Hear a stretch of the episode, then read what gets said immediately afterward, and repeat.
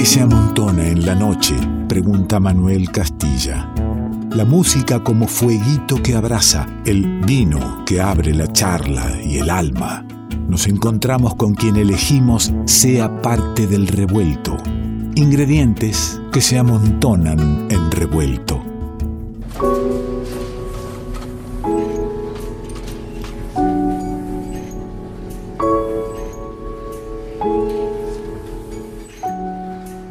Mi apellido es Vitale, mi seudónimo Dombi. Soy por naturaleza un pedagogo en particular de la música y en general de los oficios mecánicos y no tan mecánicos. Creo en el Capital como gran libro al que siempre hay que volver.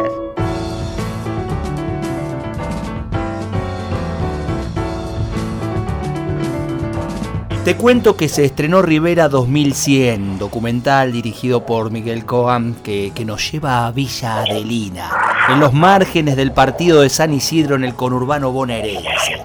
Nos lleva precisamente a la casa de la calle Rivera 2100, a su historia, a sus protagonistas. Y no vamos solos. Lito y Liliana Vitales son los anfitriones quienes nos convidan una parte fundamental de sus vidas en este hermoso documental. Y la tenemos acá nomás a mano a Liliana. Liliana Vitale, ¿cómo estás, vieja? ¿Qué tal? ¿Cómo andás? ¿Qué decís? Todo muy bien. ¿Todo lindo? Muy bien, muy bien, muy bien. Muy contenta con esta con esta sorpresa que nos da la vida de visitar así la historia de esta manera tan linda, la verdad que es una hermosura. Bueno, por supuesto que llegar a, a, casa, de la, a la casa de la infancia, es llegar y encontrarte con, con tus viejos, ¿no? Que son el recorrido de, de, sus vidas, de ese momento de su vida, es eh, la trama fundamental del documental. Ahí a, a Rubens, a Dombi, Dombi y Esther. Eh, sí, es, es, es, es, esa la razón, creo, profunda de, de este documental, ¿no? La, eh, la fuerza de, los dos, la fuerza de los dos juntos, la fuerza así de pioneros, de, inventores de, de, inventores de un mundo mejor, les digo yo, ¿no? Porque es como que es lo que quisieron de jóvenes. ¿no? La fuerza de, la, de esa generación que realmente eh, tenía toda la convicción de que iba a ser un mundo mejor. En, en y bueno, y es... Liliana, en momentos complicados, quiero ubicar al oyente, al, al, oyente por ahí más joven, en momentos complicados para soñar un mundo mejor. Estamos hablando de la década del 70, el momento más oscuro de nuestra historia. Estamos hablando del conurbano Bonamar, Hidro, es un pueblo, eh, y en ese momento un pueblo de trabajador, clase media, ¿verdad? Así es. Bueno, la película vamos a entonces a, a, empezar explicando que la película se llama Rivera 2100, que es la dirección de, la, de una pequeñísima casa en Villadelina, en la que en la que vivimos nuestra infancia, Lito Vitale, mi hermano y yo, junto a Esther Soto y Dombi, mi viejo. Eh, en los años 60 y luego en los años 70, en la infancia digo, ¿no?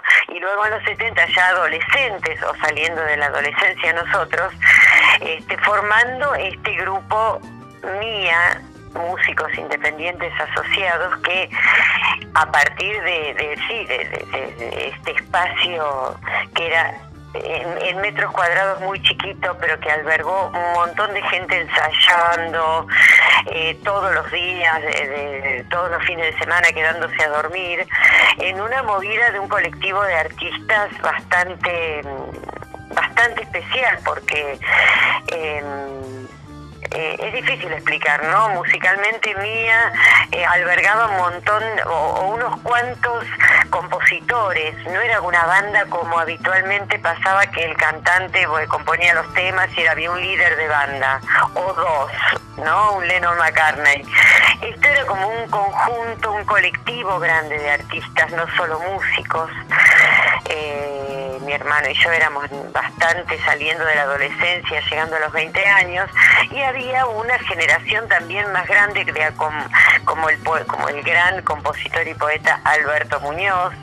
Eh, qué sé yo, y después había de otra gente también como nosotros, como Mex Urtiberea, Verónica Condomí, yo tengo un dúo de voces a capela desde esos momentos, claro que sí. con, con mi querida hermana Verónica Condomí, y entonces pasaban artísticamente dentro de, este, de esta cooperativa, de este colectivo, cosas muy experimentales, porque había, viste las paradojas, ¿no? De, de, de todo eso tan cerrado que había en el afuera, porque se quedaban a dormir porque estaba la cana en el, porque estaba el ejército tomando la estación Villadelina, por ejemplo. Por eso se quedaban a dormir, ¿viste? Porque mi vieja decía, no, no vayan porque quédense a dormir. Y entonces ahí había, se cocinaba puertas adentro, una libertad creativa que mira, tantas notas que hemos hecho, que se uno piensa y piensa, ¿no? En esta etapa, y hay tanto para contar, porque mm, realmente esto, esto sucedió dentro del movimiento del rock, ¿no? Y el rock nos salvó la vida en muchas, eh, desde muchos puntos de vista. Sí, y, este, además de, hablabas de las subjetividades en, en, la música, en la libertad y en, las distintas personalidades volcando el arte de diferentes maneras y todas eh, conviviendo en mía, pero también en la construcción de, ese, de ese colectivo para, para producir, para eso que cada uno quería decirlo, decirlo por, por las del colectivo, ¿eh? no salir a, pedir ni a buscar, sino ver cómo se construía una nueva manera de, producir música. Claro, claro, claro, eso fue lo que lo que le dio una potencia creo que inusitada y durante muchos años se recuerdo se recuerda la experiencia de Mía como pionera de la producción independiente con un sello independiente y todo esto que realmente inventaron mis viejos, ¿viste? Porque uno decía, bueno, era el grupo. No, era mi mamá la que se le ocurrió vender el disco por adelantado porque la inflación se había comido la ganancia del otro disco y entonces dijo, bueno, pero y la que había repartido papelitos para que la gente deje la dirección y el teléfono en plena dictadura, ¿te das cuenta? Yo creo que en el momento, por supuesto, eh, vivimos a full y más los más chicos no fuimos tan conscientes de la de la proyección histórica, ¿no? De lo, de lo de la manera de hacer y también de lo que nos salvábamos. Eh, pero mis viejos eran más grandes, ¿viste? O sea, realmente mis viejos era, siempre fueron además muy políticos. Eran claro, no solo, claro, iba a decir eso, no solo más grandes, no solo la edad, sino el, modo de pensar, la cabeza, las ideas. Exacto, la forma. Y había eh, para, para hacer una familia pero para hacer una familia con onda, yo digo ahora, ¿no? Porque la verdad que pensando cómo juntándose los sábados con los ex militantes compañeros a seguir pensando el mundo y, y, así, y bueno, y luego fue todo acción cultural. O sea, nunca volvieron a militar desde un lugar, aunque siempre con la conversación había una posición tomada en cada momento que le pasó a la Argentina, ¿no?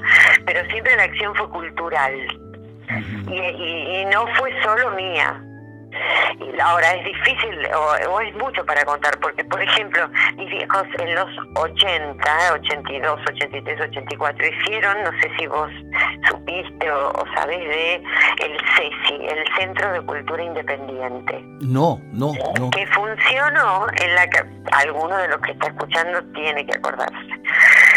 Que funcionó en la calle Alcina al 3200 fue muchísimos dábamos clase ahí y no solamente de música no solamente de música había taller de cine en Super 8 había taller de poesía por Diana Velesi o por Eduardo Mileo había eh, todo, por ejemplo, Spinner, un montón de gente que recién empezaba, hizo sus primeros, o sea, cursos y cosas, o proyecciones de cortometrajes eh, en este centro de cultura independiente. O sea que la verdad que mis viejos son una masa.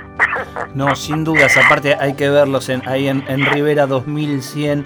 Vos, eh, bueno, vos y Lito van recorriendo distintos momentos de lo que fue la vida de tus viejos. Y, esas, esas lecturas por ahí de, manuscritos o, de notas que, habían dejado, o bien encontrar alguna, alguna película y poder, poder pasar, ¿no? Alguna filmación de ellos hablando. Eh, ¿Fueron, en algún caso, te encontraste con algo por primera vez? Bueno, es que mm, la película la hizo Miguel Coan. O sea, no, yo no hice esa película listo tampoco. Nosotros colaboramos con el, con abrir, abrir el archivo, abrir lo que había. Pero, por ejemplo, toda la, proyección de, diapos, de diapositivas fue una sorpresa total. O sea, hacía 40 años que no veíamos eso. Y realmente eh, él nos agarró así asombrados de verdad en muchos momentos. Claro, se, se nota eso, se nota esa emoción. Claro, porque fue, eh, digamos, parte del rodaje se hizo antes de que mi vieja se fuera, que son las, esos testimonios que da ella ya muy viejita, digamos, mayor, va, pero siempre con un hondón. Este, y luego se paró el rodaje y se hizo una segunda parte en esta este, nueva organización de la casa donde juntamos todos los papeles, fotos y libros, la biblioteca de ambos, en un espacio que nos agarró ordenando. Entonces creo que tiene eso, tiene también otro encanto, ¿no? Que nos agarró ordenando algo que si vos lo agarrás ahora ya está ordenado ahora en, casa. Pero en ese momento era el justo el, eh, sí, sí, el, el, ver el archivo, espanzurrar todo eso que había.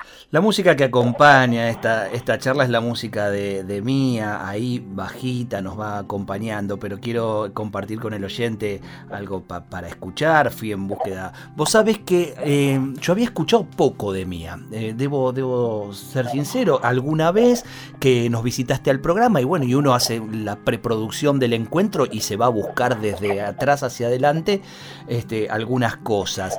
Eh, y volví ahora a los discos de Mía remasterizados que están en, los podés encontrar en, en las plataformas, en YouTube, en Spotify. Qué bien suena esto, por Dios. ¿En serio? ¿En serio lo decís así? Por Dios, cómo, cómo me enganché en la escucha y cómo quiero que el oyente que por ahí hace mucho tiempo no va, porque claro, porque hay mucho para escuchar, para conocer.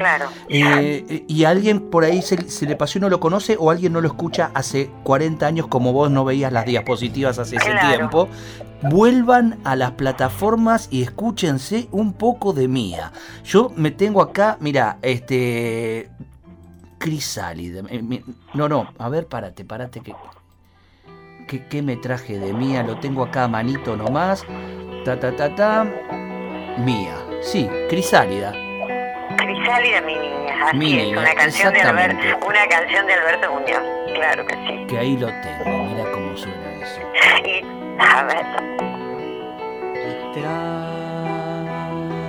del panal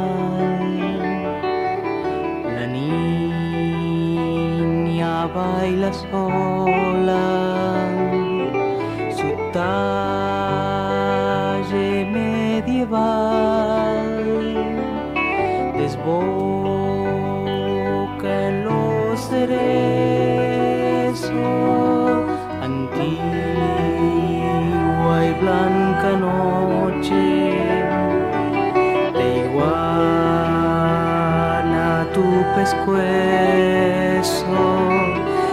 Seto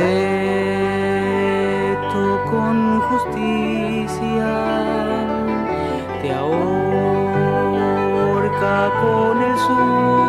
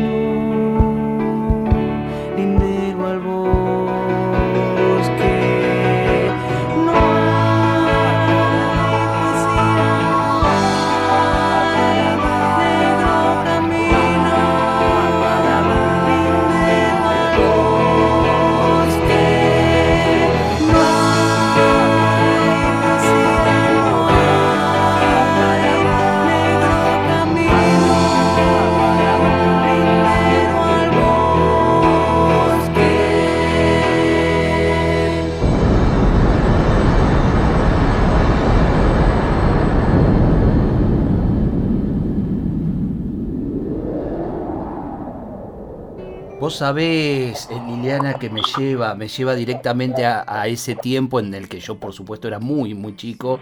Yo soy del 70, ¿no? Pero la musicalidad Ajá. de los 70 eh, retumbó durante mucho tiempo, en mi caso personal, eh, mucho. Y ahora hay ciertas, eh, ciertos ecos de aquellas músicas que, que nos, que nos cautivan.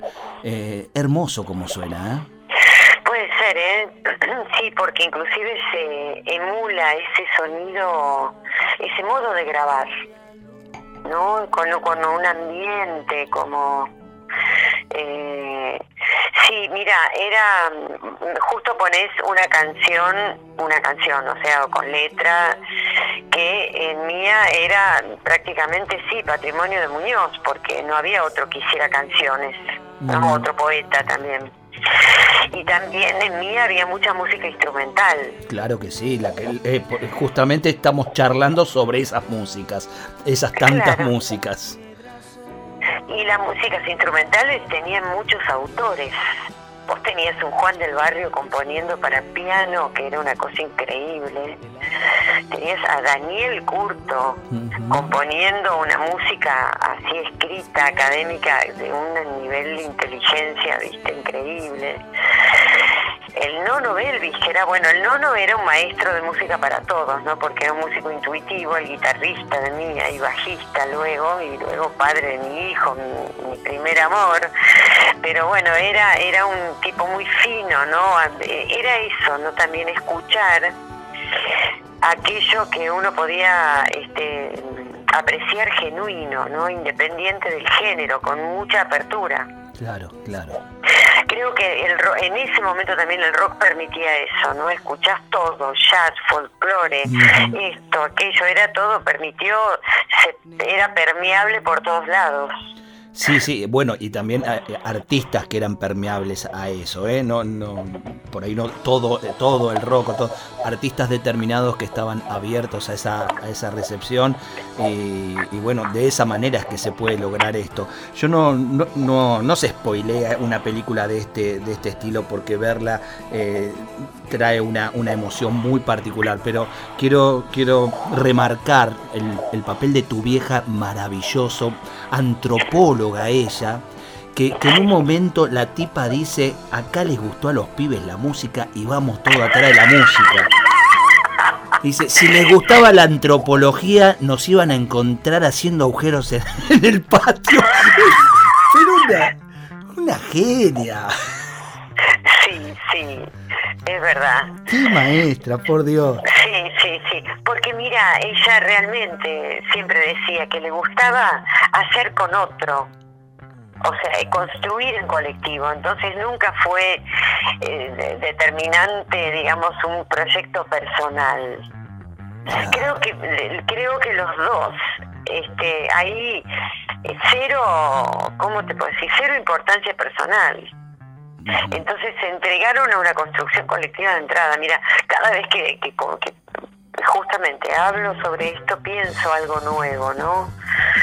Eh, luego, a la vez, ninguno de los dos abandonó sus pasiones.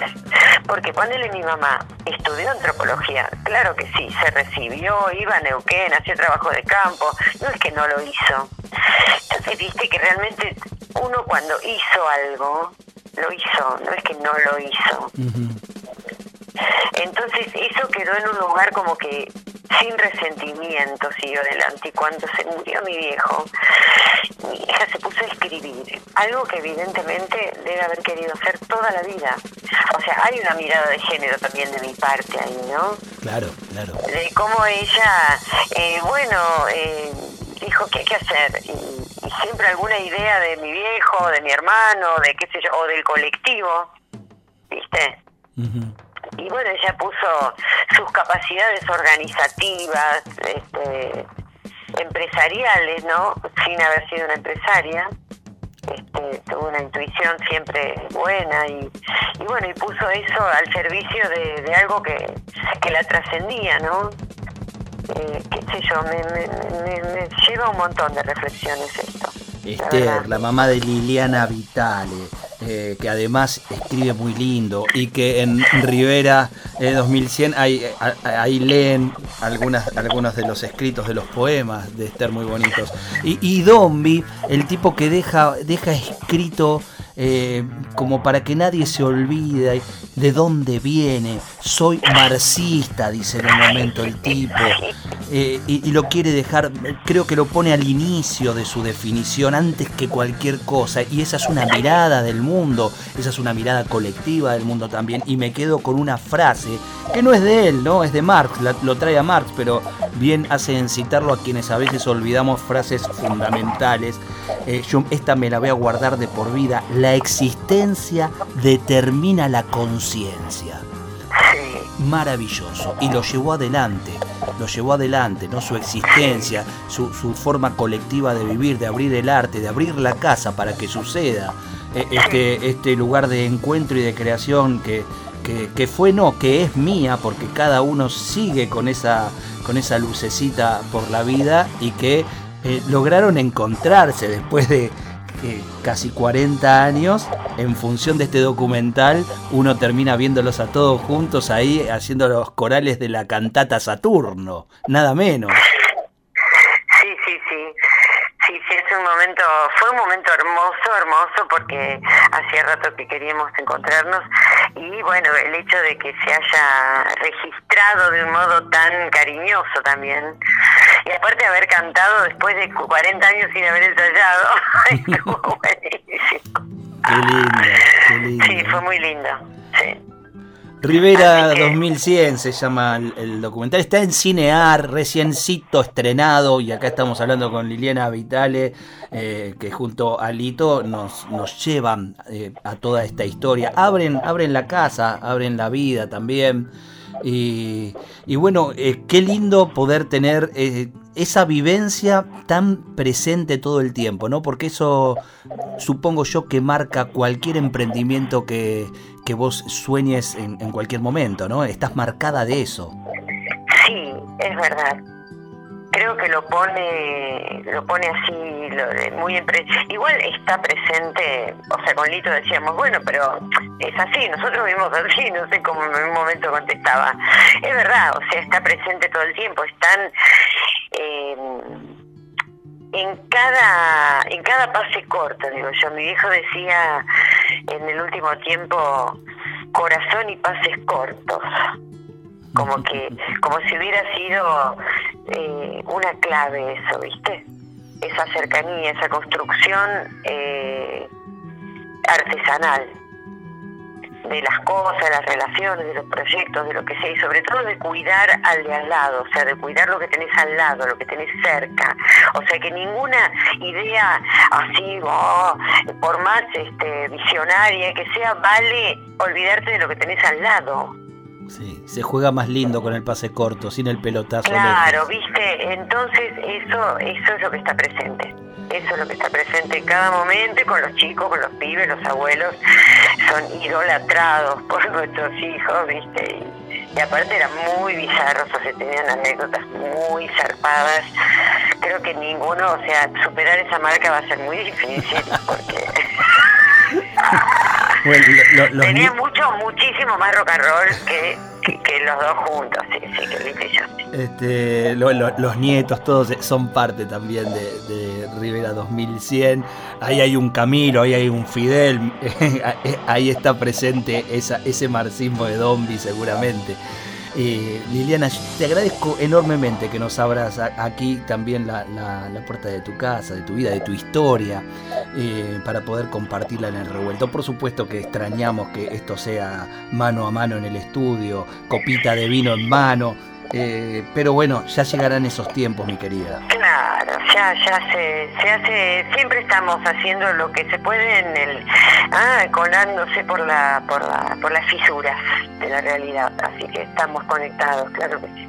Justamente eh, decía que, que Lito y Liliana abren las puertas con Lito y Liliana, con el disco Guanantú, es que vamos a cerrar el programa de hoy. Me permití, Ah. me permití elegir eh, un, un tema que me arrulla para el final del programa, para ir bajando un poquito eh, con el oyente de, de la folclórica y disfrutar de la plegaria para un niño dormido. Qué linda versión Ah. has hecho, ¿eh, mi querida? Qué bueno, muchas gracias, muchas gracias. Te mando un beso enorme. Bueno, un beso muy grande para todos y muchas gracias. Y bueno, vean la peli y después cuéntenos qué, qué, qué ven cuando nos ven.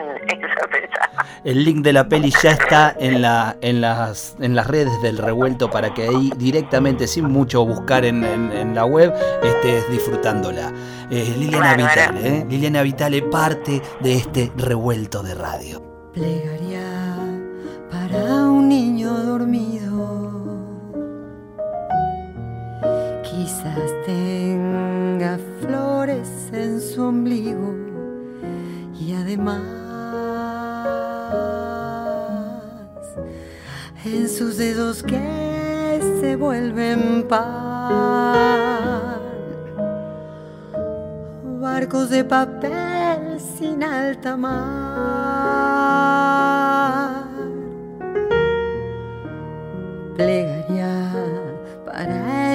Del niño,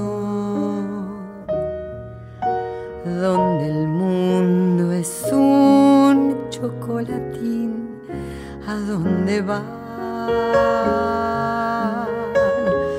mil niños dormidos que no están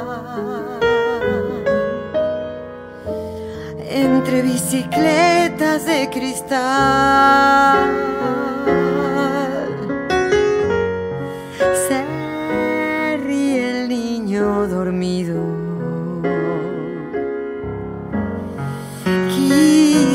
Se sienta gorrión esta vez jugueteando inquieto en los jardines de un lugar que jamás despierto encontrará.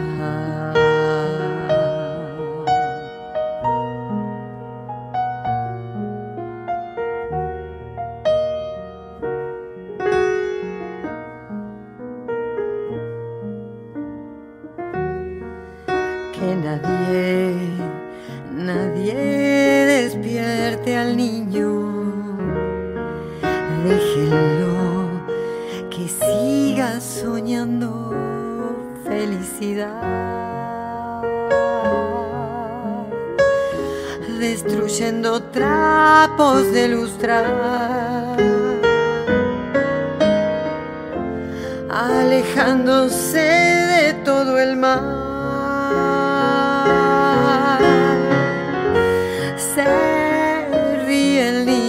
Dormido. Quizás se sienta gorrión esta vez, jugueteando inquieto en los jardines de un lugar que jamás despierto encontrará.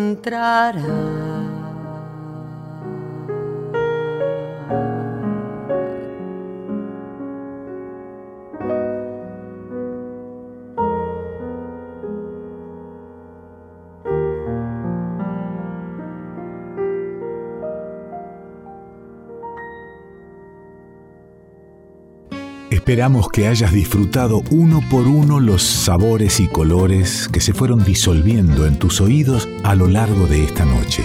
Y ojalá quede un espacio para un próximo encuentro. Revuelto de radio. El todo es más que la suma de sus partes.